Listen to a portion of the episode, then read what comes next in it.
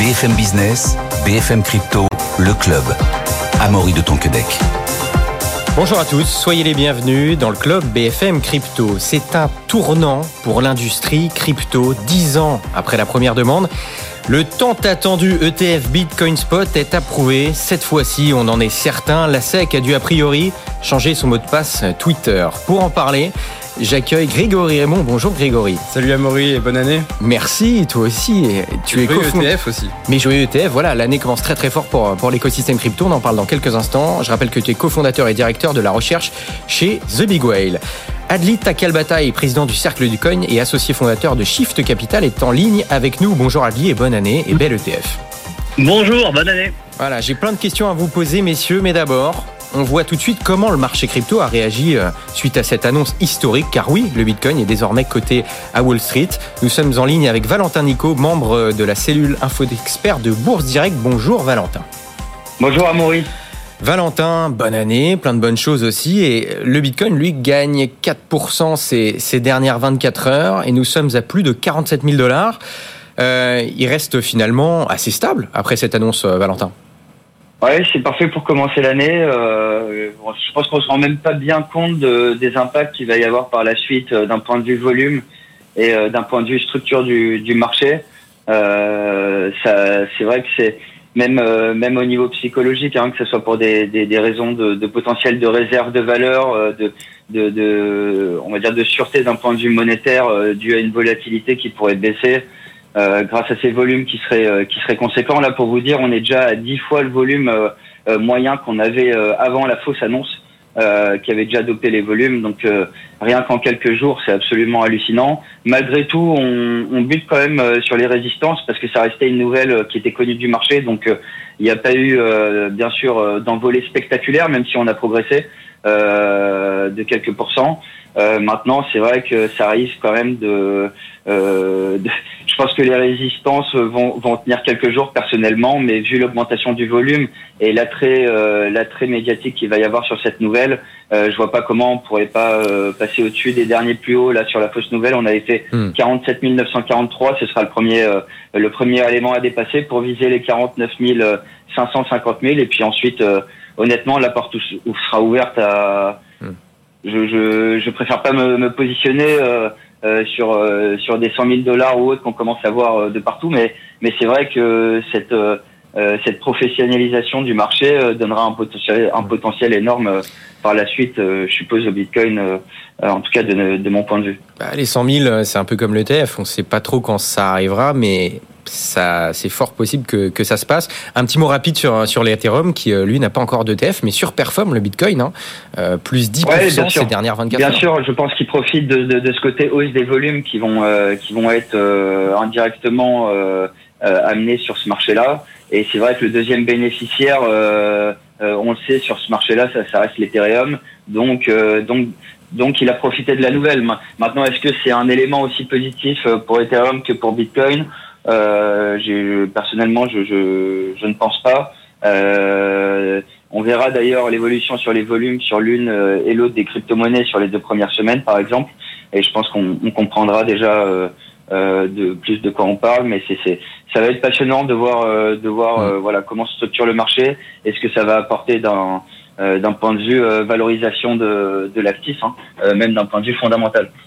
Et eh ben on surveillera ça hein, de toute manière. Là, ça y est, c'est adopté. Donc on, va suivre euh, ce qu'il se passe sur le marché euh, dans, dans, les prochaines heures et les prochains jours. Merci beaucoup, Valentin Nico, membre de la cellule Info d'experts de Bourse Direct. Bonne journée, bonne soirée, Valentin.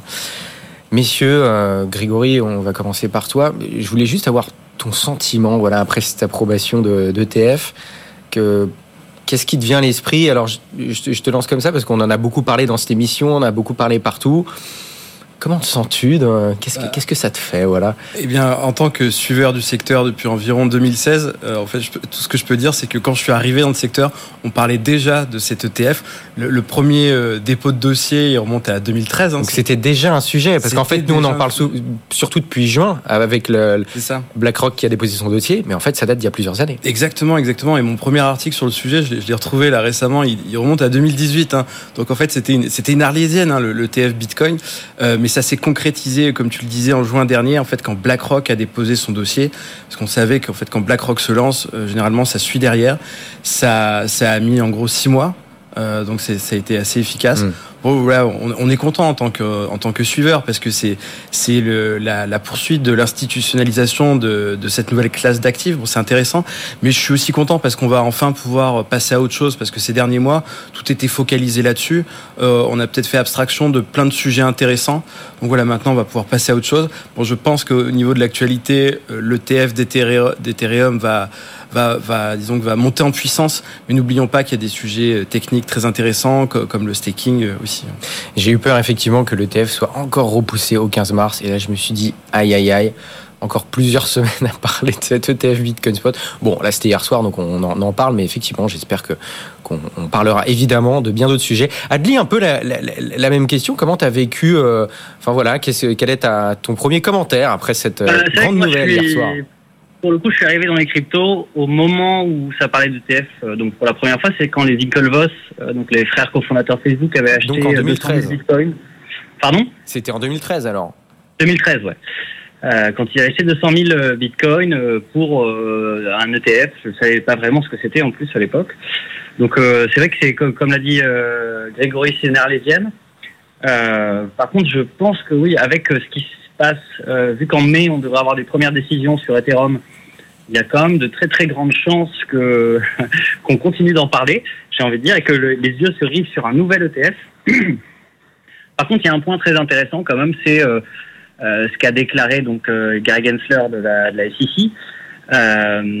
et ce qui motive en partie sa décision, qui est quand même, enfin moi c'est un, texte qui m'a marqué, je l'ai même proposé à un prix de texte de l'année euh, l'Odell Prize, où en fait, euh, il y a comment dire, il y a eu un jugement quand Grayscale a voulu se transformer son, son trust en ETF. Mhm. Euh, ils ont porté plainte euh, contre les décisions de la SEC et rejeté leur ETF. Et euh, la conclusion du juge est très très intéressante et, et dit que bah, il y a clairement un abus de pouvoir euh, non justifié de la part de la SEC de refuser les ETF. Et euh, Gary Gensler en parle dans la, dans la déclaration qu'il a faite hier. Et c'est vraiment intéressant de voir que c'est un triste aveu du régulateur euh, que c'était un choix politique de refuser ces ETF avant d'être un choix pour protéger le consommateur. Euh, tout le monde s'est moqué de, de, Gary Gensler et de la SEC avec le fait qu'ils se sont fait hacker leur compte Twitter. Euh, mais j'ai envie de dire que ça en dit long sur euh, l'utilisation, entre guillemets, du régulateur euh, par soit euh, des, des, buts politiques ou du, on peut penser peut-être à du lobbying aussi d'une certaine manière euh, qui viennent du côté des banques ou que sais-je mais en tout cas c'est une étape intéressante parce que elle prouve que une décision de justice finalement qui met enfin que ça vaut le coup de se battre parfois contre le régulateur quand on est dans son bon droit et qu'une décision de justice finalement qui est parfois plus neutre et moins politique euh, peut avoir une comment dire une, importance euh, dans un changement de cap euh, d'un régulateur sur des décisions. En parlant de, de, protection du consommateur, ce qui est intéressant et un petit peu cocasse, c'est que un des arguments de la SEC pour refuser cet ETF, c'était l'argument de attention, il peut y avoir des manipulations de marché.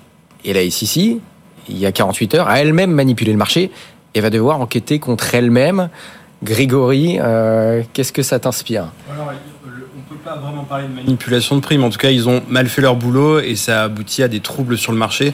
Ah mais on ne dit pas qu'ils l'ont manipulé, que ça a été comment dire, que ça a été volontaire. Mais malgré eux, il y a eu quand même une manipulation de marché. Du point de vue du régulateur, c'est dramatique hein, la gestion de cette histoire et j'espère que les personnes qui sont responsables euh, seront euh, poursuivies ou en tout cas sanctionnées parce qu'il y a eu, euh, enfin, il y a eu des, des mouvements de, de, milliards et de milliards de dollars sur le marché à cause de bévues, hein, tout simplement.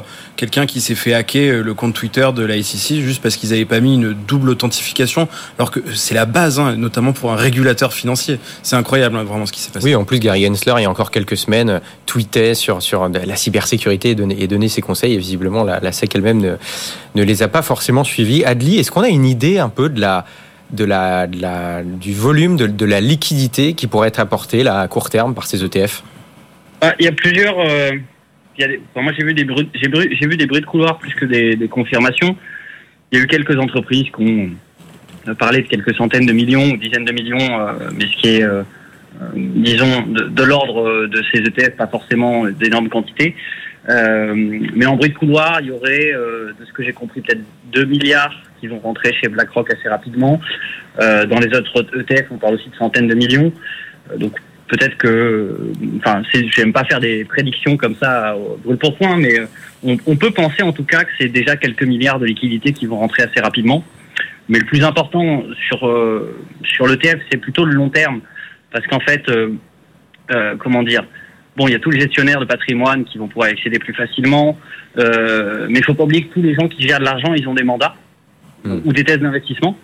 Donc, euh, avant que tous ces gens investissent entre guillemets dans les ETF Bitcoin, il faut soit qu'ils aient un mandat totalement discrétionnaire où le gestionnaire fait ce qu'il veut, euh, soit qui changent leur mandat ou leur thèse d'investissement pour inclure une nouvelle classe d'actifs, mm. même si bon là Bitcoin rentre dans les commodités, euh, mais je pense qu'en tout cas euh, du point de vue de la transparence de leurs clients, ils vont devoir ajouter crypto-monnaie ou crypto-actifs dans leur thèse d'investissement ou Bitcoin pour pouvoir tranquillement investir dans ces ETF. Donc je pense qu'on va avoir un peu de délai sur vraiment la montée en charge que ça va euh, dans ces ETF et surtout euh, c'est aussi le temps mais que toute la finance traditionnelle intègre potentiellement dans leur modèle euh, le Bitcoin chose que a fait par exemple Tobam depuis très longtemps en, France, mm. en considérant que c'était un actif de diversification qui est non corrélé aux autres aux autres actifs nécessairement.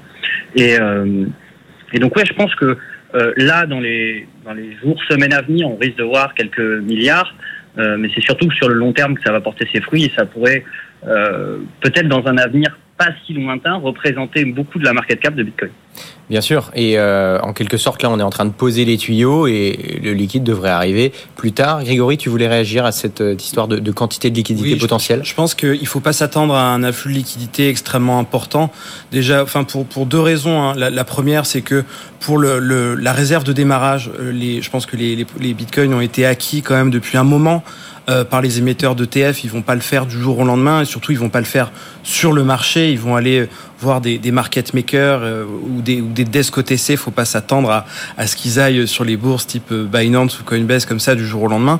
Donc on ne le verra pas. Il y a déjà des réserves constituées. Et aussi pour les, les épargnants et les investisseurs qui, qui seront intéressés par, par, par ces produits-là, euh, je pense qu'il faut pas croire qu'ils sont dans les starting blocks en attendant que Wall Street ouvre aujourd'hui pour enfin investir dans, dans le Bitcoin dans, dans, du temps. Avec, avec un compte titre. Ces gens-là, très motivés, euh, ils ont déjà fait leurs recherches depuis un moment et puis ils ont investi directement avec des plateformes crypto. Je pense que c'est le temps long qu'il faut privilégier. Et ce que je trouve très intéressant, c'est que BlackRock, Fidelity, donc bah, les, gestionnaires de fonds qui sont parmi les plus importants du monde, euh, vont devoir marketer ces produits-là pour les vendre, hein, tout simplement.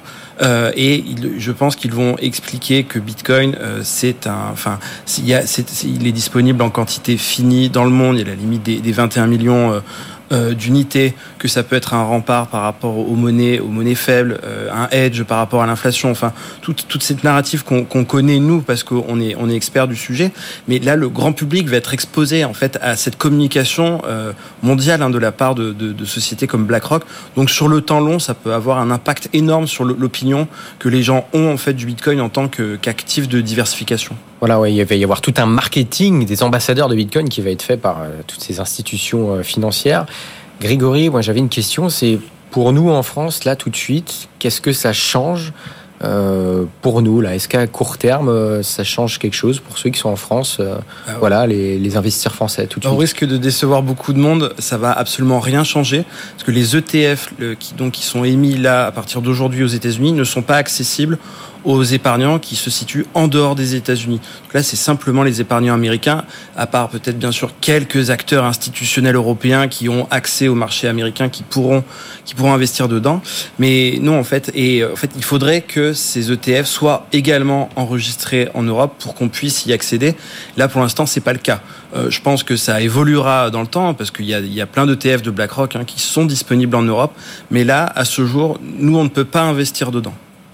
Adli, euh, pour, pour toi, qu'est-ce que à court terme, euh, il va pas se passer grand-chose? C'est plus sur le long terme qu'il y aura vraiment quelque chose par rapport à ces. Oui, moi, moi, je pense que c'est sur le long terme, et en plus c'est aussi, euh, faut pas oublier une, une, une victoire symbolique, c'est-à-dire que. Mmh.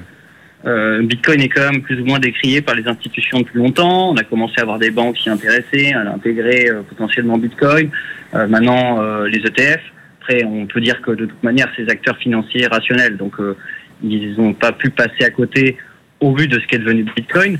mais ce qui est, comment dire, ce qui est sûr et certain, c'est que oui, c'est malgré tout, j'ai envie de dire, une, victoire en termes de légitimation de ce qu'est Bitcoin. Euh, peut-être que ça va être euh, euh, considéré plus normal d'avoir des bitcoins, j'ai envie de dire. Euh, il va peut-être y avoir un peu moins de, de, de chasse aux sorcières. Je pense qu'il y aura toujours des anti-bitcoins. Mais en tout cas, on arrive à. On, on est encore, je pense, très loin d'un. Euh, du plateau. Hein. Je pense que Bitcoin a mm. encore beaucoup de croissance devant lui et les crypto-monnaies de monnaie générale. Euh, même s'il y a un ETF, on est encore tôt, j'ai envie de dire. Il est encore tôt surtout. Euh, et donc, je pense que là, bah, ça crée de la spéculation, ça recrée euh, un flash de lumière sur les cryptos. Euh, il y a bien sûr euh, le nouveau regard qui va se tourner sur le TF Ethereum. Pardon. Il y a également le halving de Bitcoin qui va se passer. oui, on est à moins de 100 jours de halving de Bitcoin, hein, qui pour l'instant devrait avoir lieu le 19 avril. Il y a vraiment un combo, j'ai envie de dire, de, de, de, lumière, de mise en avant de, sur la crypto cette année 2024. Euh, dans son ensemble. Je pense que c'est l'année qu'il faut scruter dans son ensemble et, que l'ETF est une des nouvelles qui va bousculer euh, les cryptos cette année. Après, euh, il faut rester aussi euh, prudent. Hein. Euh, il y a eu parfois des, des, des, de très bonnes nouvelles cryptos qui se sont suivies de, de, de, nouvelles moins réjouissantes. on peut se souvenir notamment de l'introduction en bourse de Coinbase où, où, Bitcoin avait atteint un plus haut avant de quelques jours plus tard chuter en, en, comment dire en cascade euh, à la suite euh, à la fois de quelques déclarations d'Elon Musk et de, de, de, la, de, la, Chine qui choisissait de bannir à nouveau les mineurs et Bitcoin. Donc euh, on reste, je pense, on, on arrive à un, bon stade de légitimation, mais tout peut encore arriver sur certains aspects. Hmm. Donc Grégory, tu es, d'accord avec ce que dit Adli dans le sens où c'est pas forcément à court moyen terme la, tant la liquidité des, des ETF qui, qui, qui, que les ETF peuvent apporter sur le marché qui va être importante, mais plus une sorte de victoire idéologique entre guillemets. Moi, j'étais encore hier soir sur cette chaîne et j'avais quelqu'un face à moi qui me disait non mais j'y crois pas du tout. Euh, euh, si BlackRock fait ça, euh, c'est une honte, voilà. Et là, ça se fait.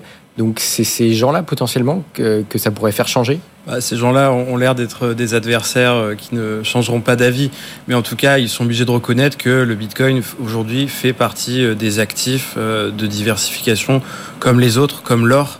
Euh, ils sont voilà, ils sont bien obligés de le reconnaître quoi. Et après euh, libre à eux de ne pas investir dedans, mais l'histoire se fera sans eux alors. Petit instant euh, pédagogique. Quelle est la différence entre un ETF et un ETC Parce que des ETC, on en a en Europe et ça, pourrait se rapprocher d'un ETF Bitcoin Spot. Grégory, est-ce que tu peux nous expliquer la différence entre les deux et comment, du coup, en Europe, on pourrait s'exposer quasiment comme un ETF Bitcoin Spot euh, aux États-Unis. On le disait précédemment, euh, nous en tant qu'Européens, on ne peut pas investir dans les ETF euh, Bitcoin américains. Par contre, on a des produits qui sont quasiment similaires, qui s'appellent les ETC. Donc les ETC, ce sont des fonds où il n'y a qu'une seule valeur qui est à l'intérieur. Euh, donc là en l'occurrence euh, des bitcoins. Et la, différence avec l'ETF vraiment, c'est en gros c'est l'enveloppe juridique. Un ETF, en gros, vous investissez dans un fonds et euh, tous les tous les gens qui ont des titres de ces fonds sont collectivement propriétaires de, la réserve. Avec un ETC, donc la version européenne, en fait, c'est un titre de dette par rapport à l'émetteur qui, lui, a les bitcoins de son côté. Ces produits, ils existent depuis en fait assez longtemps, sauf qu'en fait personne ne le sait. C'est depuis 2015 hein, le premier hein, et, le, et le premier émetteur, c'est CoinShare. Il y en a d'autres aujourd'hui. Il y a 21Share, il y a HDEX, il y a ETC Group. Il y a plein plein d'acteurs. Sauf qu'en fait, on ne le savait pas et c'est un peu le problème avec les avec beaucoup d'acteurs financiers euh, européens. Tout est drivé euh, par l'actualité américaine. Et là, en fait, on se réveille et on se dit ah mais quand c'est qu'il y aura des ETF euh, Bitcoin en Europe, en fait, en fait, on en a déjà. En fait, ils sont déjà là. Euh, bon, après, c'est loin d'être des produits ridicules, hein, parce qu'il y a, il y, a, des milliards hein, sous gestion. Par exemple, CoinShare, on est, on est autour de 3 milliards. Hein. c'est quand même pas rien. Mais on s'attend quand même à ce que là, il y ait un boom, parce que les gens vont découvrir le sujet. on, s'attend quand même à ce que les gens ben, aillent voir leur banquier en leur disant bon bah voilà sur mon compte titre j'aimerais bien mettre du Bitcoin et le, banquier devrait être en capacité de dire on ne peut pas investir dans l'ETF de BlackRock. Par contre il y a les ETC de CoinShare, 21Share et tous les autres. Adli, par rapport à la, cotation de, l'ETF Bitcoin Spot aux États-Unis, les horaires de Wall Street, donc c'est 9h30, 16h là-bas.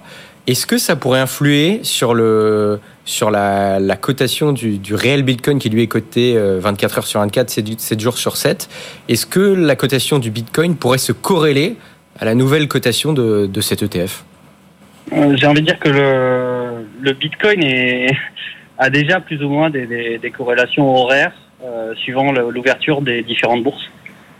parce que ben, les traders aiment prendre du repos, même si c'est un marché H24. Euh, donc, euh, donc c'est déjà euh, les heures américaines, de bourse américaine où il y a le plus de volume sur les marchés, plus les heures aussi asiatiques. donc, je pense pas que ça va nécessairement créer du changement. En plus, il y avait déjà le cas de marché qui s'arrête avec les futurs. donc, il y avait déjà des, des gaps ou ce genre de choses. Donc, a priori, je, pense pas que ça aura un grand impact. Ça aura peut-être un, vu que c'est un ETF spot, ça aura peut-être un plus grand impact dans le hmm. sens où euh, si les ventes ne sont pas effectuées le week-end et qu'il y a beaucoup de ventes sur euh, ou d'achats euh, entre guillemets sur une ouverture, ça pourrait avoir un impact. Parce que là, il y aura un vrai achat de Bitcoin derrière. Grégory, pour toi, ça peut avoir un impact ou alors comme Modly, ça changera pas forcément grand-chose? Bah, En fait, on se pose la question depuis quand même pas mal d'années euh, sur qui suit le Bitcoin. Est-ce que c'est les marchés traditionnels ou est-ce que c'est le ou est-ce que c'est le, le, Bitcoin? Euh, Il y a eu le lancement des contrats à terme euh, sur le CMI de Chicago fin 2017, donc c'était en gros l'arrivée des institutionnels. Et c'est vrai que depuis que ce marché existe, euh, il a tendance à, à driver un petit peu le, les, projections du Bitcoin. Par contre, il faut pas oublier que le marché du Bitcoin, pour l'instant, est à très grande majorité retail. Donc c'est euh, ce qui se passe sur les exchanges crypto pour l'instant qui, qui, drive le truc, je pense. Euh, mais là, euh, si dans deux ans, euh, par exemple, les ETF Bitcoin pèsent, on va dire, je sais pas, 100 milliards, ça risque d'avoir une influence là. Mais pour l'instant, à mon avis, c'est plutôt le spot qui influence le reste depuis trois ans, honnêtement, je ne pense pas que ce soit le marché retail. Je dirais pas que c'est le marché traditionnel, mais je dirais que c'est les, les institutionnels euh, dans les cryptos qui drive entre guillemets le marché plus que euh, les retail des cryptos, comme c'était le cas, je pense, pour le coup en 2017-2018. C'est sûr que c'est regardé, mais les volumes euh, sur le spot sont encore euh, infiniment supérieurs. C'est ça qui est intéressant quand même dans le Bitcoin, c'est c'est le premier marché où en fait c'est les retail qui sont arrivés largement avant les institutionnels et c'est pour ça qu'on est un peu dans une terre inconnue en fait avec le Bitcoin. On ne sait pas comment ça se passait du coup. Bon, on verra ça de toute façon comment ça va évoluer. Rapidement, on pourrait avoir dans les prochains mois, certains disent qu'il y a 70% euh, de l'avoir avant le mois de mai, un ETF Ethereum Spot.